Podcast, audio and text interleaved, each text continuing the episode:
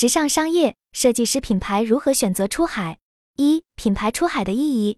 一、出海的收获。品牌出海指的是在国内市场稳定后，将业务或产品向海外市场进行拓展的行为。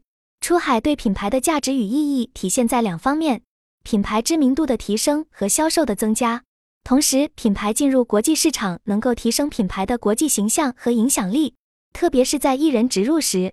很多经纪人和团队会优先考虑具有国际影响力的品牌。出海对于品牌来说是一个可以快速提升国家化认同度的手段。国内品牌出海的例子，如 Shine 成功的依靠供应链优势，在国际市场取得了良好的利润。然而，出海并不适合所有的品牌，特别是像 Shine 这样的商业模式，需要强大的互联网、资金链和供应链支持。同时，品牌形象的提升并不意味着产品质量的优异。品牌品控是基于对产品深度了解和强大的供应链，而不是简单的品牌形象。而对于产品品控的把握，也正是 Shine 所要面对的问题。如果想要拓展海外市场，品牌应如何做才能在国际市场获取销售份额呢？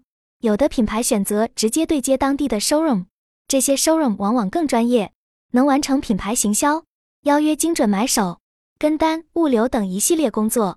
其他的渠道模式还包括办理一些小型的 pop up 活动，或者采取跨境电商的方式。但是，品牌想要通过打入海外市场获得品牌提升，并不是解决了销售问题就能达成的。想要实现长期发展，品牌更需要做好海外市场的运营。相比于在国内市场的投入，根据品牌需要达成的目标，出海品牌需要投放大比例的费用在运营营销上。无论是从策划还是成本投入来看，要实现品牌出海并不是一件容易的事情。它需要有强大的团队支持和精心的运营策略。二、出海的风险。品牌出海现在似乎已经成为了国内设计师品牌的一种常规选择。在品牌能存活并开始考虑更多曝光和营销问题之后，他们可能会对于考虑出海品牌，我建议初期可以先对海外本土 showroom 多做了解。品牌们首先需要找到适合自身风格的 showroom 以及背后的买家，并且思考买手为什么会选择购买自己的产品。只有品牌能够存活，才有可能考虑进一步的曝光率和营销问题。在初期阶段，很有可能会经历一段 ROI 较低，即只有投入没有产出的阶段。而且，如果你的设计风格偏向本土化，可能也会存在一定的风险。尽管有个性的品牌在品牌曝光上会更有优势。但市场接受度也是后续可能出现的问题。在我看来，品牌出海的风险除了品牌本土化形象和国际市场行销投入成本之外，投入和回报率也是最实际的风险。为了增加曝光度，许多品牌会选择利用艺人或者 KOL 进行产品植入。这种方式并不昂贵，有时只需送给 KOL 产品样品，额外的费用也不会太高。但需要注意的是。这种方式在增加曝光度的同时，也可能会面临大量的竞争。对此，品牌可能会需要根据具体情况，灵活调整大咖和小咖的推广比例。特别是在国内市场，粉丝数达到一定的比例后，品牌可以考虑与 KOL 直接对接，这种方式更为透明。如果是明星和头部有引流意义的 KOL，可以再考虑费用外包专业 PR，这样会更加合算。三。衡量出海的的必要性，品牌出海面临着许多风险和挑战，需要品牌有足够的资源和策略来应对。出海之前，品牌需要在国内先积累一定的资源和条件，包括销售渠道、工厂、供应链、设计师团队、宣发团队等。这些条件是品牌出海的必要条件。任何一个薄弱的环节都可能导致品牌出海的困难。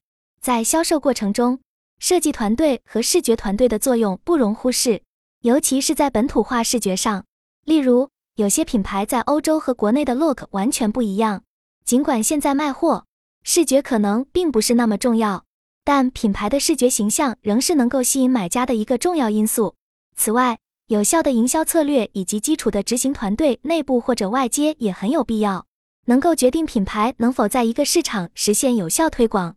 只有通过精心的规划和运营，品牌才能在海外市场取得成功。二、如何出海？一、什么时间出海？在制定品牌出海的策略时，我们首先需要考虑的是何时出海。出海时机的选择往往会受到许多因素的影响，而品牌的营销策略和计划显然会影响潜在买方的决策。政策时机也是影响出海时机的重要因素。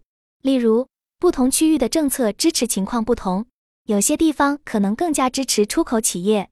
云友 Sayer 认为，工厂、供应链和设计师团队的准备情况也会影响品牌出海的时间。在这个过程中，建立良好的营销策略，与具体的销售渠道进行有效对接，以及确保内部与工厂和供应链的协同，都至关重要。作为中国品牌，出海时一定要牢牢把握我们的供应链优势。中国的供应链品控无疑是强大的，我们能够做到四十八小时小单精品快返。云游马超的经验是，品牌初期可以先做电商，待达到预期目标后再开设线下店。最后再考虑出海，这样能够积累供应链资源和电商实体运营经验，更有利于应对海外拓展中可能遇到的各种难题。二、出海装备。接下来我们来谈谈出海装备。从硬件和软件两个角度来看，我们需要装备什么呢？硬件上，我们刚刚谈到的供应链资源与海外 showroom 等渠道的对接，都可以算得上是品牌拓展的硬资源。同时，资金也是一项不可忽视的硬件装备，一旦运营中断，资金链断掉，对品牌来说无疑是灾难性的。而软资源，首先是我们必须有懂国外市场的人才，他们是品牌出海的重要装备。其次，我们需要进行市场调研，了解目标市场的情况。在市场调研的过程中，需要借助原始数据、一手数据、二手数据等各种信息。另外，对海外不同市场的相关法律和知识产权的了解也是必要的准备。尽管在初期涉足不多，但从长远考虑来看，也是必要的知识储备。三、出海的目标品牌设定出海目标时，可以利用各种方法和工具，如搭建专业的合作团队，使用常规的分析工具 SMART，根据优势、劣势、机会、风险四个方面具体规划设置。但品牌必须清楚，出海并不是品牌唯一。也不是最华丽的亮相。对于大多数国内品牌而言，首先做好国内的营销和市场规划才是最重要的。做好国内市场，国外提前规划，所有的盈利一定都是共赢，才有可能实现品牌真正的成功。出海的目标应明确，可以是市场占有率、品牌知名度提升、收入增长等，以便于制定更为精准的策略并度量效果。要实现这些目标。国内品牌的出海需要综合考虑时机、装备和目标等多个方面。品牌需要建立强大的团队，制定明确的策略，利用有效的工具，最终才能实现其出海的目标。